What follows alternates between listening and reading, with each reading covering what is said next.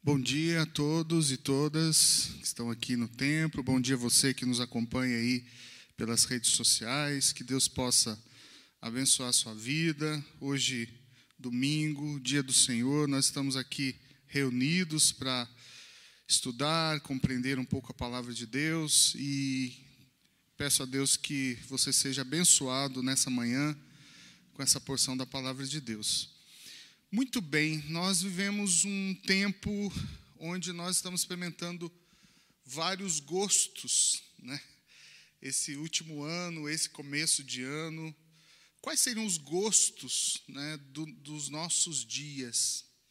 Qual seria esse sabor que nós temos experimentado nesses dias que nós estamos vivendo, esse momento que nós de vida que nós estamos passando juntos? Há um filósofo dinamarquês chamado Kierkegaard, e ele tem uma frase que é a seguinte: é, coloquei o dedo no solo da existência, provei e tinha gosto de nada. É uma declaração tanto quanto filosófica, né? até porque o sujeito era filósofo, mas que faz a gente pensar um pouco nessa nossa apatia né? diante das circunstâncias que nos rodeiam. Mas a pergunta para você hoje é: se essas circunstâncias que estão ao nosso redor, Covid, pandemia, insegurança no futuro, tudo isso, se fosse colocado num prato, e se a gente fosse experimentar esse prato, que sabor que teria? Qual o sabor de tudo que está acontecendo na nossa, vida, na nossa vida? Qual gosto teria isso? Talvez se você provasse, se você tivesse uma visão um pouco né, realista e até pessimista, você diria assim: esse prato tem um gosto de sofrimento. Né? E se a gente olhar os noticiários, parece que a coisa estava perto de se resolver e agora está longe, parece que a coisa estava controlada e parece que agora, principalmente essa semana, parece que saiu do controle. Então parece que o sofrimento está muito presente na nossa vida. E se nós somos realistas, nós vamos ter uma visão negativa né, do futuro, porque é, se as coisas pareciam estar caminhando para é, se ajeitarem e de repente vir aí uma situação de descontrole, a gente costuma ter uma visão pessimista do futuro e entender que a pandemia nos colocou numa situação de alerta.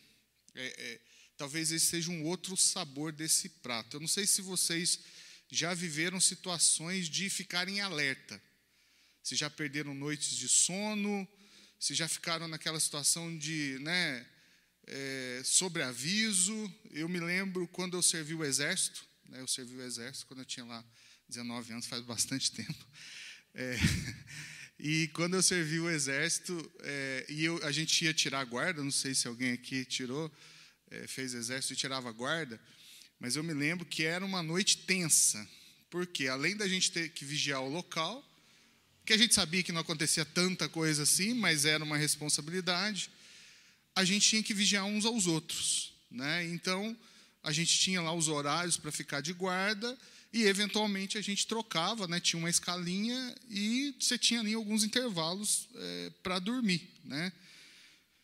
E numa dessas noites, na época, no nosso tiro de guerra aqui, tinha um estacionamento próximo e um bêbado lá, era um sábado, um bêbado resolveu entrar no estacionamento para fazer xixi, né?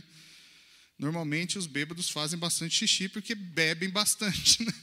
E aí ele entrou e aí um dos, dos meus colegas resolveu tirar a arma, né, e colocar lá, a gente tinha a bala de festim, tinha a bala real, ele já meteu a bala real lá no, no mosquetão, engatilhou e mirou. Né? E isso deixou a gente um tanto quanto é, em pânico, né? porque imagina se o sujeito acha que um bêbado ia invadir o exército e atira em direção a esse bêbado. Imediatamente a gente tirou a arma dele, enfim, ele ficou muito nervoso e aquela noite ninguém dormiu. E todas as vezes que eu ia tirar a guarda, eu ficava na mesma situação por ter vivido aquele trauma, né? E, e, eu não dormia. E é muito ruim a gente passar uma noite em claro, em alerta. E parece que quando a gente vive situações como essa que a gente está vivendo, a gente está numa situação de sempre alerta, né? Por quê? Porque esse prato também parece ter um outro sabor, né? O sabor da morte. Essa semana o Brasil bateu o recorde aí, 1.582 mortes em 24 horas. É um número bastante expressivo de pessoas morrendo né, pela Covid. É, além disso, a falta de oxigênio, né, nós estamos vivendo problemas com as chuvas, nós vemos é, doenças tirando a vida dos nossos irmãos. E um outro sabor desse prato também que a gente parece ver é o da loucura, né, da gente ter um descontrole aí emocional, psíquico. Muitas pessoas estão sofrendo aí por doenças né, é, relacionadas às emoções. Muitas pessoas tomando atitudes precipitadas, movidas pelo medo, pela insegurança, pela falta de perspectiva. E talvez o medo seja o grande precursor das nossas atitudes. Né? Quando você está com medo, você começa a ter reações a partir desse medo. Né? Se você tem medo, por exemplo, de ficar pobre, você vai trabalhar que nem um louco para conseguir o quanto de dinheiro que você puder. Né? Se você tem medo de envelhecer, você vai gastar dinheiro para sempre estar jovem e talvez é, se torne uma pessoa egoísta. Se você tem medo de ficar sozinho, talvez você possa minar as relações interpessoais, porque na verdade você está olhando só para si. Né? Daí, quando nós olhamos tudo isso, nós olhamos para Deus e fala assim: e o que, que Deus tem a ver com isso? O que, que Deus tem a ver com esse prato? Né? A nossa sensação é de que as forças malignas, as forças do, do mal, estão soltas, e, e quando nós percebemos o sofrimento, a loucura, a morte, o pânico espalhados sobre a terra, nós olhamos para Deus e perguntamos: o que será de nós, Senhor? Qual vai ser o nosso fim? O que está nos esperando? Né? Nós somos aí invadidos por essa sensação de vulnerabilidade, nós nos angustiamos e perguntamos quando será que a tragédia, se já não bateu, vai bater a nossa porta. É uma situação de alerta, né? Porque a impressão é que cada vez mais essa situação está perto da gente, né? Chegamos a pensar que para aquele que o sofrimento não chegou, está muito próximo. Então, se não chegou na nossa vida, quer dizer, está prestes a acontecer. E é uma situação bastante delicada que nós vivemos. Né? Mas, diante dessa realidade, né, desse prato existencial que é colocado na nossa frente todos os dias, e a gente vai provando esses sabores, nós encontramos na palavra de Deus consolo. E aí, se a gente pudesse encontrar alguém que já tivesse passado por várias circunstâncias difíceis, de sofrimento, de angústia, de risco de vida. E se a gente pudesse conversar com essa pessoa, certamente nós viveríamos né, um, um momento aí de, de consolo e de experiência. É claro que esse personagem que nós vamos falar aqui, nós não vamos poder encontrá-lo, porque ele já se foi há, há um bom tempo. Mas é possível ler o que ele escreveu. Porque ele passou, ele conheceu exatamente esse, esse momento né, que nós estamos vivendo, muito semelhante ou podemos dizer que o dele foi bem pior do que o nosso. E eu queria convidar você a ler esse relato de alguém que viveu uma situação de sofrimento, de desconforto, de risco de vida, né, que foi exatamente o nosso querido apóstolo Paulo. Eu convido você a abrir em 2 Coríntios, no capítulo 1. Nós vamos ler dos versículos de 3 a 11. 2 Coríntios, capítulo 1, versículos de 3 a 11.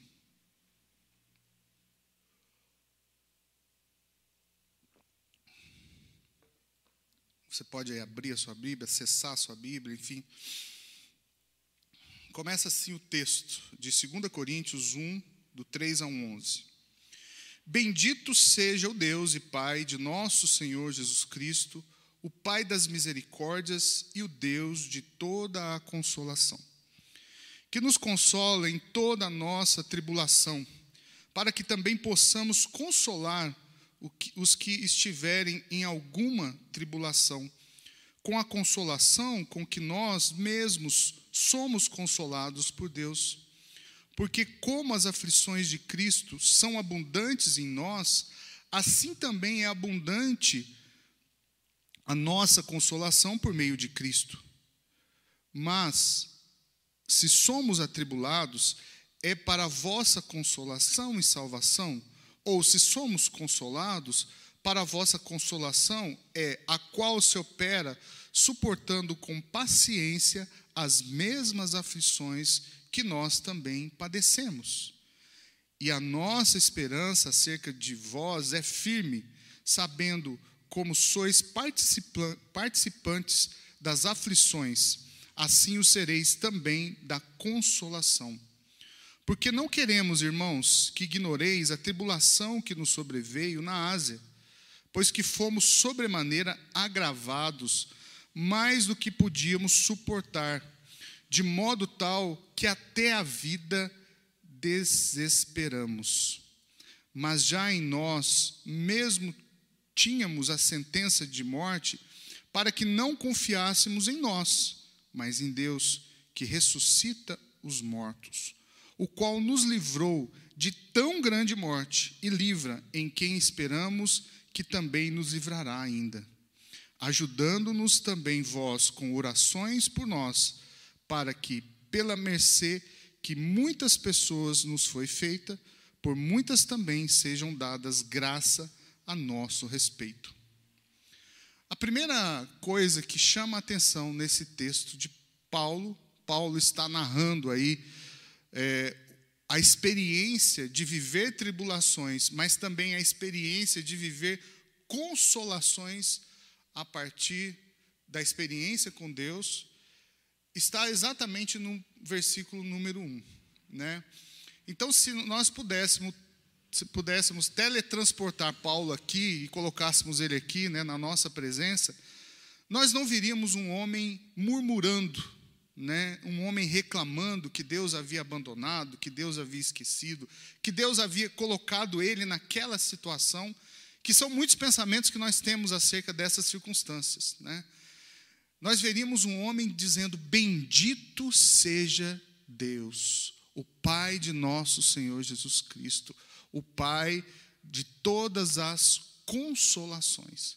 Então nós vemos alguém triunfante, alguém que conseguiu viver a experiência né, do sofrimento e traz dessa experiência uma situação de paz, de louvor a Deus.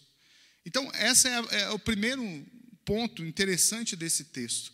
Nós não vemos alguém que passou pelo sofrimento. É claro que quando você está no sofrimento, né, nós vamos ser hipócritas aqui e dizer que está tudo maravilhoso, nós estamos rindo, alegre por não ter dinheiro para pagar as contas, feliz por ter pego uma doença, feliz porque alguém morreu. Nós não somos loucos, né? nós vemos a realidade, a realidade é dura. Mas depois que você consegue passar e você olha para trás a experiência de sofrimento, você consegue entender que, que o sofrimento é um tempo de oportunidade com Deus. C.S. Lewis, né, o famoso escritor aí das Crônicas de Nárnia, né, que até virou filme, ele diz que o sofrimento é um megafone nas mãos de Deus, para que a sua voz seja amplificada de tal modo que se possa ouvi-la. É no sofrimento que nós encontramos, de fato, uma experiência profunda, doída, mas profunda com Deus. Eu tenho certeza que todos nós que estamos aqui, você também que está aí na sua casa, já viveu uma situação de sofrimento. E eu não sei se essa situação de sofrimento foi com Deus ou sem Deus, mas o sofrimento marca a vida da gente, porque ele consegue mobilizar né, as nossas emoções mais profundas. Nós choramos, nós ficamos angustiados, nós perdemos é, a vontade de viver, enfim, uma série de sentimentos, né, configura uma situação de sofrimento. Mas a Bíblia conta a história de Jó, né, que viveu várias situações, eu podia estar falando dele aqui também hoje, que viveu várias situações de sofrimento, teve os seus bens aí tirados, seus animais morreram, filhos, perdeu a esposa, ficou sozinho, né, a ponto de se coçar né, com cacos de telha, né, tamanha a situação miserável que chegou Jó, mas o próprio Jó, no versículo 5 do capítulo 42, diz: Antes eu conhecia, e falando isso para Deus, né, só por ouvir falar, mas agora eu te vejo com os meus olhos. Ou seja, após a experiência de sofrimento, Jó olha para trás e vê que Deus estava presente e que aquela presença de Deus em meio ao sofrimento, em meio às consolações de Deus, fez de fato Jó conheceu quem era Deus. Né? A gente cantou semana passada, Deus de milagre, Deus de promessa, caminho no deserto, né? É, é isso que tu és, é, é, é, disso que nós estamos, é disso que nós estamos falando quando a gente olha para Deus. Né? Mas muitas pessoas só conhecem Deus por meio de testemunhos alheios, se furtam de viver experiências com Deus, não têm de fato uma experiência com Deus em primeira mão. Né? E aí eu pergunto para vocês: qual foi a última vez que você sentiu que Deus realmente interferiu na sua vida e que moveu alguma coisa e que você viveu uma experiência profunda ou às vezes até uma experiência de milagre. Qual foi a última vez que isso aconteceu? Pense aí você. Quando foi que aconteceu né, uma experiência de milagre na sua vida? Quando você sentiu a mão de Deus na sua vida verdadeiramente? se a tua experiência está muito lá atrás, né? Talvez seja o momento da gente pensar em colocar Deus no nosso sofrimento, né? Entender como a gente pode viver um tempo de oportunidade no sofrimento. Essa semana, né, eu e a Dani comemoramos aí um ano de casados. Né? A gente se casou e aí a gente fez uma viagem, foi super legal a viagem. Chegamos, né, com todo o gás do mundo Falamos, nossa, esse ano de 2020, um ano bonito, né? dois números iguais, 20 e 20. Né? Nós casamos no dia 22 do 2, então tinha dois, dois, tinha dois para todo lado. Né? A gente escolheu a data e falou, nossa, que legal que vai ser. Esse ano a gente vai arrebentar. Né? Recém-casados, né? chegamos muito bem da viagem, não sei o quê, construindo né? uma casa, não sei o quê. Bom, vamos lá. Passado 15 dias desse gás, né? lockdown, fechou tudo. Né? A Dani tem um estabelecimento, eu tenho lá a universidade, e começaram a vir as tribulações. Né? O que, que a gente vai fazer? O que, que vai fazer? O que, que vai acontecer? Não, são 15 dias, vai passar. Outro lockdown, mais 15 dias, mais 30 dias. E nós fomos vivendo essa angústia. E eu comecei já uma construção. Vocês imaginem o que, que é isso, né? Pedreiro, servente, material, dinheiro, e vamos vivendo. E fomos buscando né, esse consolo em Deus, colocando diante de Deus, íamos lá, orávamos, conversávamos com as pessoas, compartilhávamos o nosso sofrimento. Né? De repente, meu pai adoeceu, meu pai teve um problema cardíaco, teve que fazer uma cirurgia. E aí a gente foi, correu né, com ele, e aí, graças a Deus, a cirurgia foi boa, né, se recuperou. Aí a, a gente teve uma gravidez, né, eu e Dani, essa gravidez se frustrou, a gente ficou triste, né, depois a gente voltou para a obra, enfim, um monte de situações de tribulação.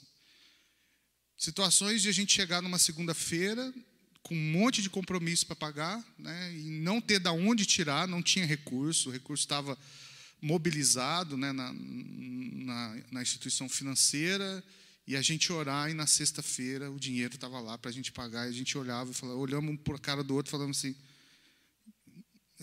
da onde veio esse dinheiro? Né? Como é que Deus fez isso? Né?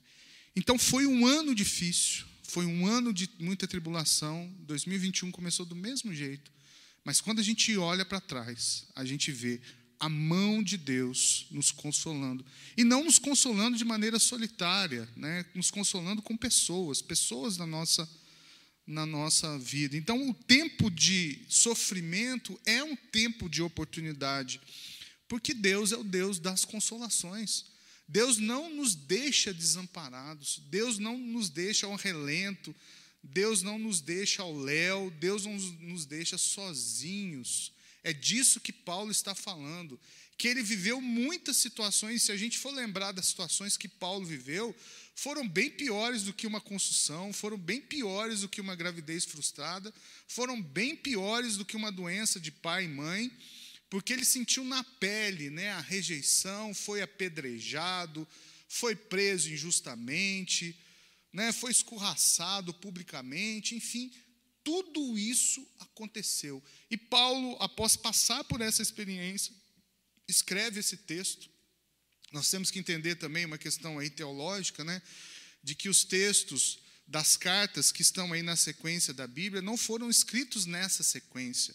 Talvez a carta aos Coríntios, a segunda carta, tenha sido a quarta ou a quinta carta a ser escrita.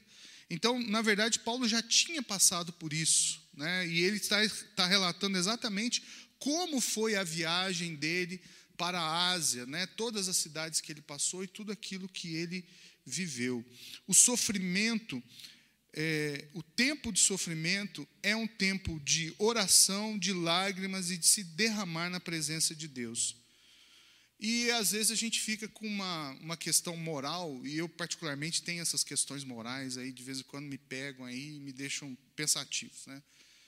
De se seria justo eu passar por sofrimento e passando por, pelo sofrimento eu aproximar mais de Deus. Se, se isso não seria uma relação de interesse.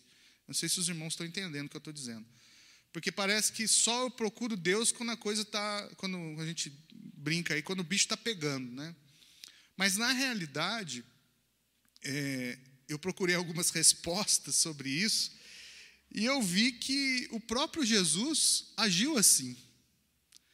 Ele não estava pleno, no sentido de estar é, tranquilo, quando chegou o momento da sua morte.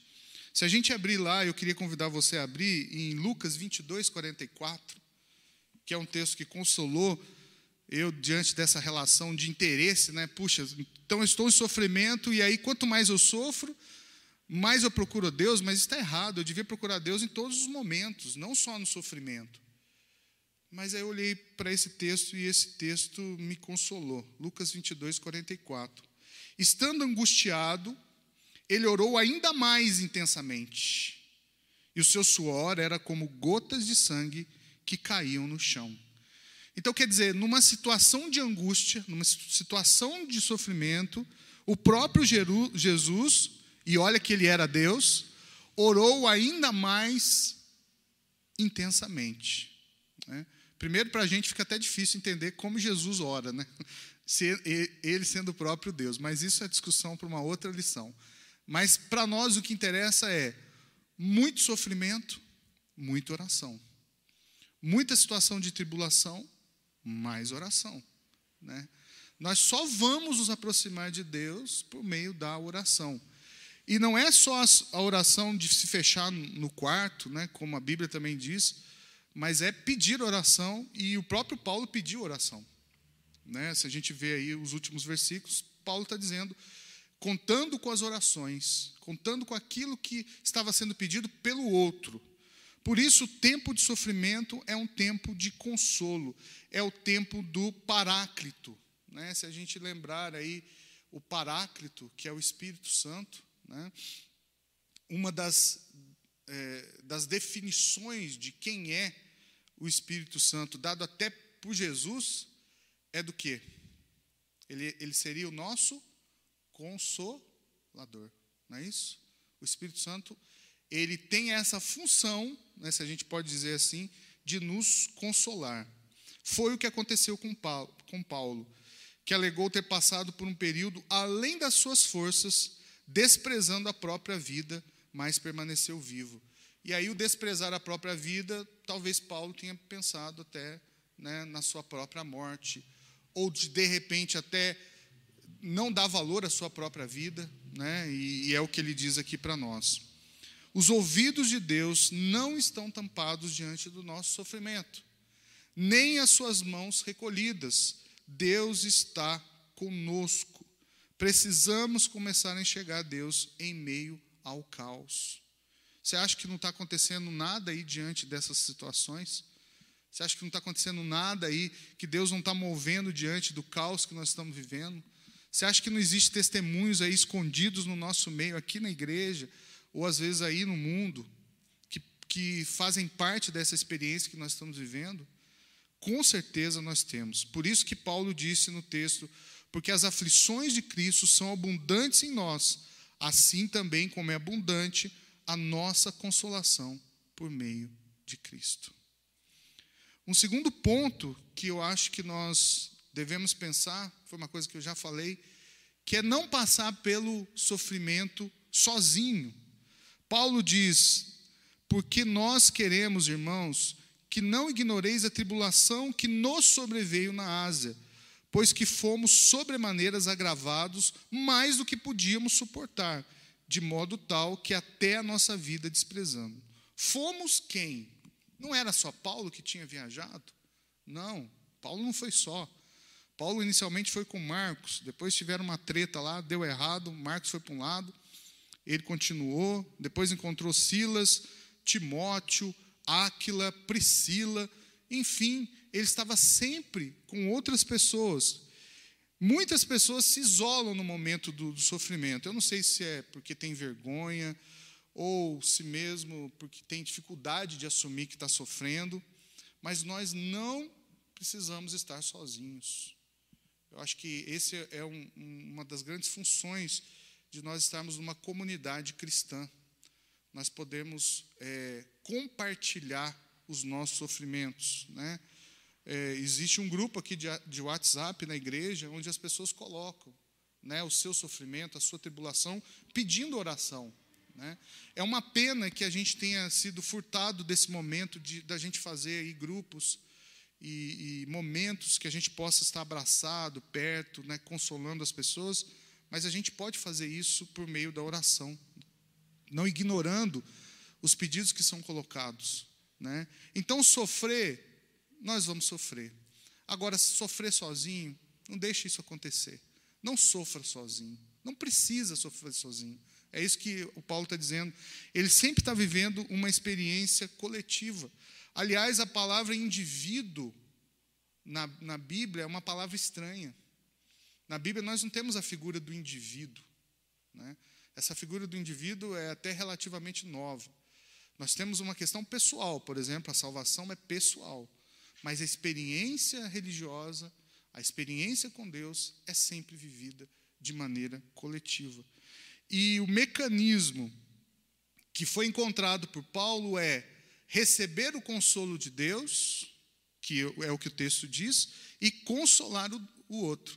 Então, mesmo consolo que eu recebo, eu entrego ele para o outro. E esse outro recebe esse consolo e vai passando né, nessa cadeia, nessa rede aí que é a rede do consolo.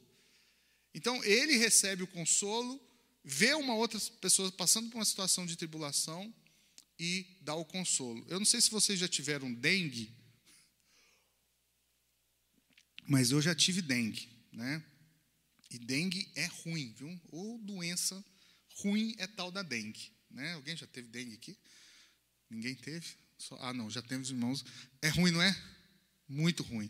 A gente fica com o corpo ruim, a, a, a vista embaralha, começa a dar umas, umas manchinhas vermelhas, né? a gente já começa a ficar com medo.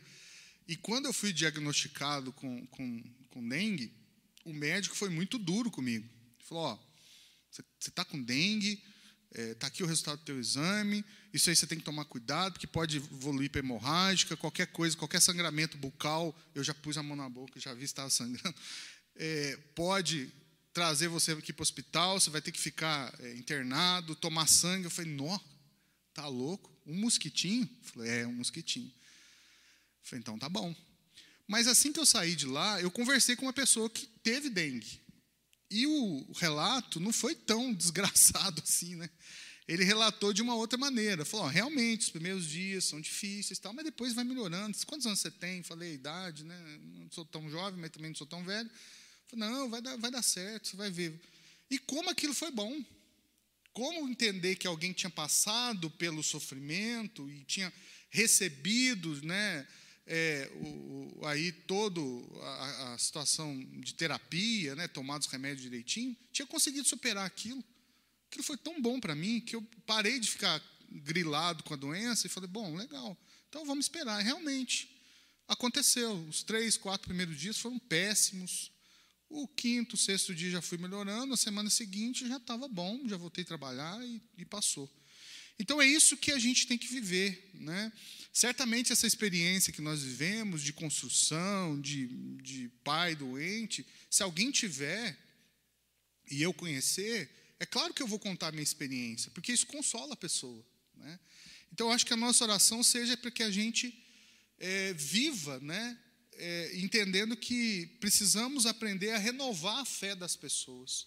Não jogar uma pá de cal, falar, é, realmente, o médico está certo. E cuidado que dengue mata. Né? Não, peraí, tem esperança.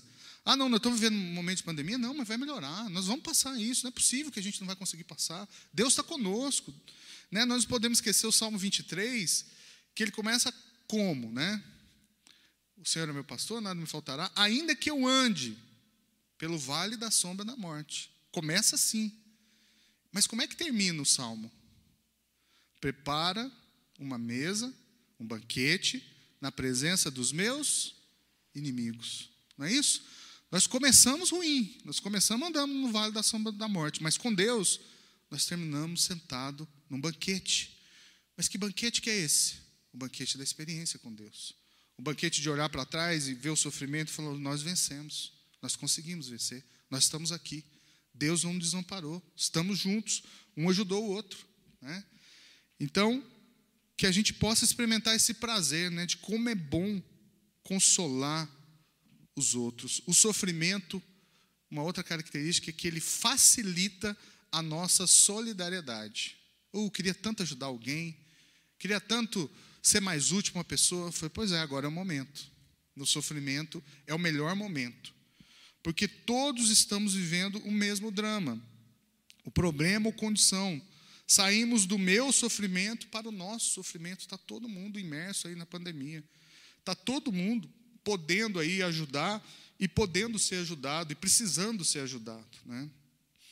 E por fim, que a gente pode extrair dessa experiência do Paulo diante desse prato né, da realidade que a gente começou falando, é que Paulo sofreu toda sorte de sofrimento, né? humilhado, apedrejado, doente, preso, mas o Deus dele continuava sendo bom, continuava ajudando, continuava amparando, e nós precisamos continuar fazendo bem em meio à maldade.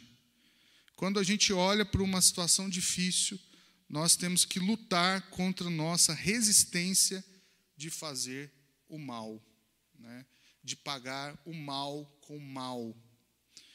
E eu me lembro uma vez que eu conversava com um consultor que ia lá na empresa, o sujeito era bastante próspero, assim, uma pessoa rica que tinha muitos imóveis, ele contando que ele tinha lá uma, uma, uma fazenda, e, e, ele, e a gente falando de como resolver os problemas das empresas, né, e ele falando, olha, eu, eu achei uma maneira de resolver alguns problemas, talvez sirva para você aí resolver, eu tinha relatado para ele um problema que eu queria resolver, e o problema que ele estava tendo na fazenda dele, que ele tinha lá um caseiro, tinha lá uma lixeira, né, e o pessoal, ao invés de jogar o lixo na lixeira, né, era uma lixeira que eventualmente é, a prefeitura ia lá e fazia o recolhimento, o pessoal jogava no chão, espalhava o lixo.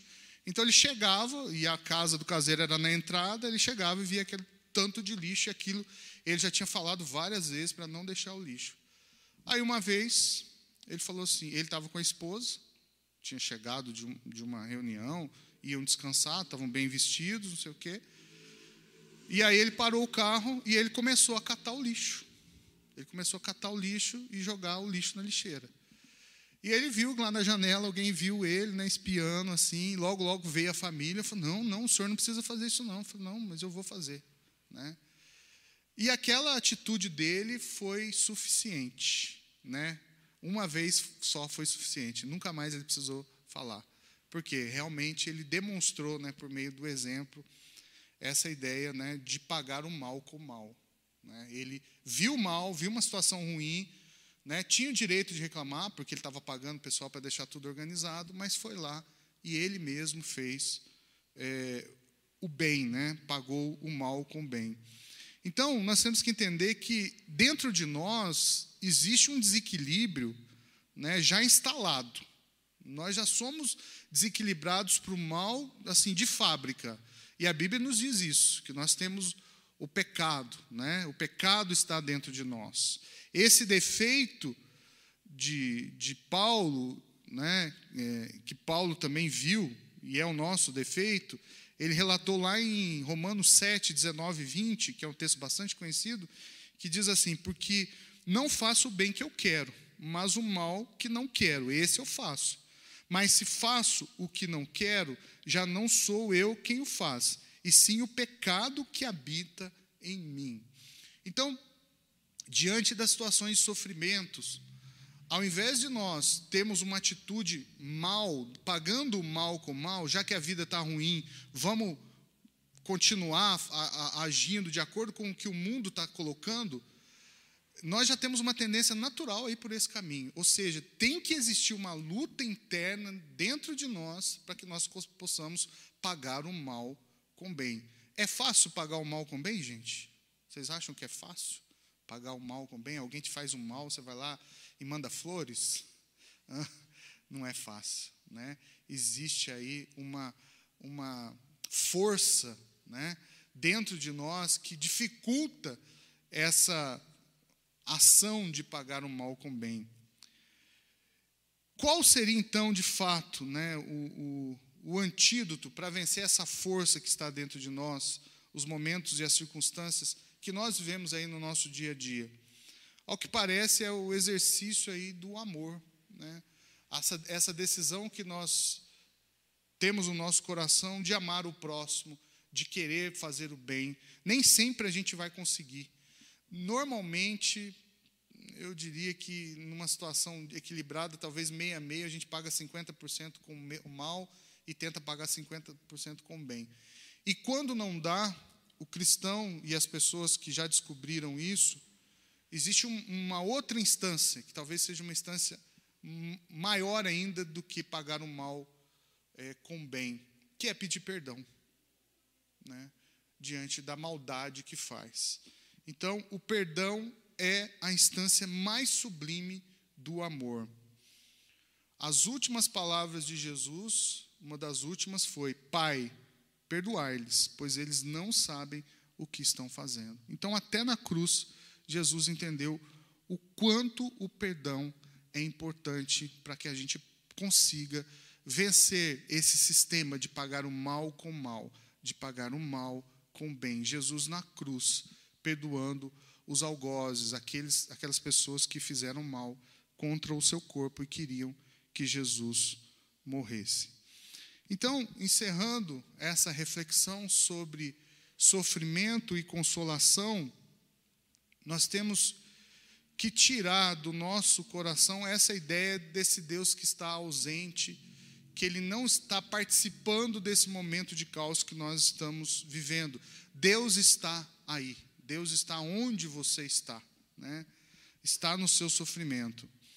Nós temos que orar para que Deus nos mostre né, é, pessoas que estão sofrendo. É, eu vi um, uma, uma pregação dizendo que o sujeito é, ouviu uma mensagem parecida como essa, falando de sofrimento, e aí depois ele levantou, foi falar com o pastor, pastor, nossa, meu coração, eu queria que que identificar alguém que está sofrendo, porque eu quero consolar essa pessoa. Aí o pastor falou para ela: Você viu que quem se levantou na hora que eu perguntei se tinha alguém sofrendo? Ele falou: Não, a sua esposa. A sua esposa se levantou. Quer dizer, nós vivemos situações em que a gente às vezes se cega, né, diante do sofrimento alheio. Então, às vezes, o sofrimento está muito próximo da gente e a gente precisa pedir para Deus nos ajudar a identificar pessoas que estão sofrendo para esse mecanismo do consolo, tribulação, consolo, outro consolo, enfim, é, começar a funcionar na nossa vida. Terceiro ponto, não sofrer calado. Nós não precisamos sofrer calados. Nós não precisamos sofrer sozinhos. Nós podemos sempre contar com outras pessoas em meio ao nosso sofrimento. Que nós possamos nos disponibilizar para enfrentar esse tempo de morte, esse tempo de sofrimento, esse tempo de loucura, com palavras de vida e não palavras de morte. O Deus que nós servimos é um Deus de vida. Nós somos filhos do Deus vivo. Por isso, nossa palavra deve ser de vida. Jesus nos deu vida, vida em abundante. Que nós possamos ser patrocinadores dessa vida na vida das pessoas. Que Deus possa abençoar você, que Deus possa abençoar você aí que está nos assistindo por meio dessa live. Que Deus possa ajudar você a identificar pessoas que estão precisando de consolo. Se você for uma dessas pessoas, que nós possamos ouvir você e que nós possamos consolar você. Não deixe de é, compartilhar o sofrimento, porque não há necessidade de sofrermos sozinho. É isso que nós aprendemos com Paulo. Vamos orar, pedindo a Deus. Pai, obrigado, Senhor, pela tua palavra. Obrigado, Deus, porque o Senhor é o Deus das consolações. Obrigado porque nós sabemos que em qualquer momento da nossa vida o Senhor está conosco.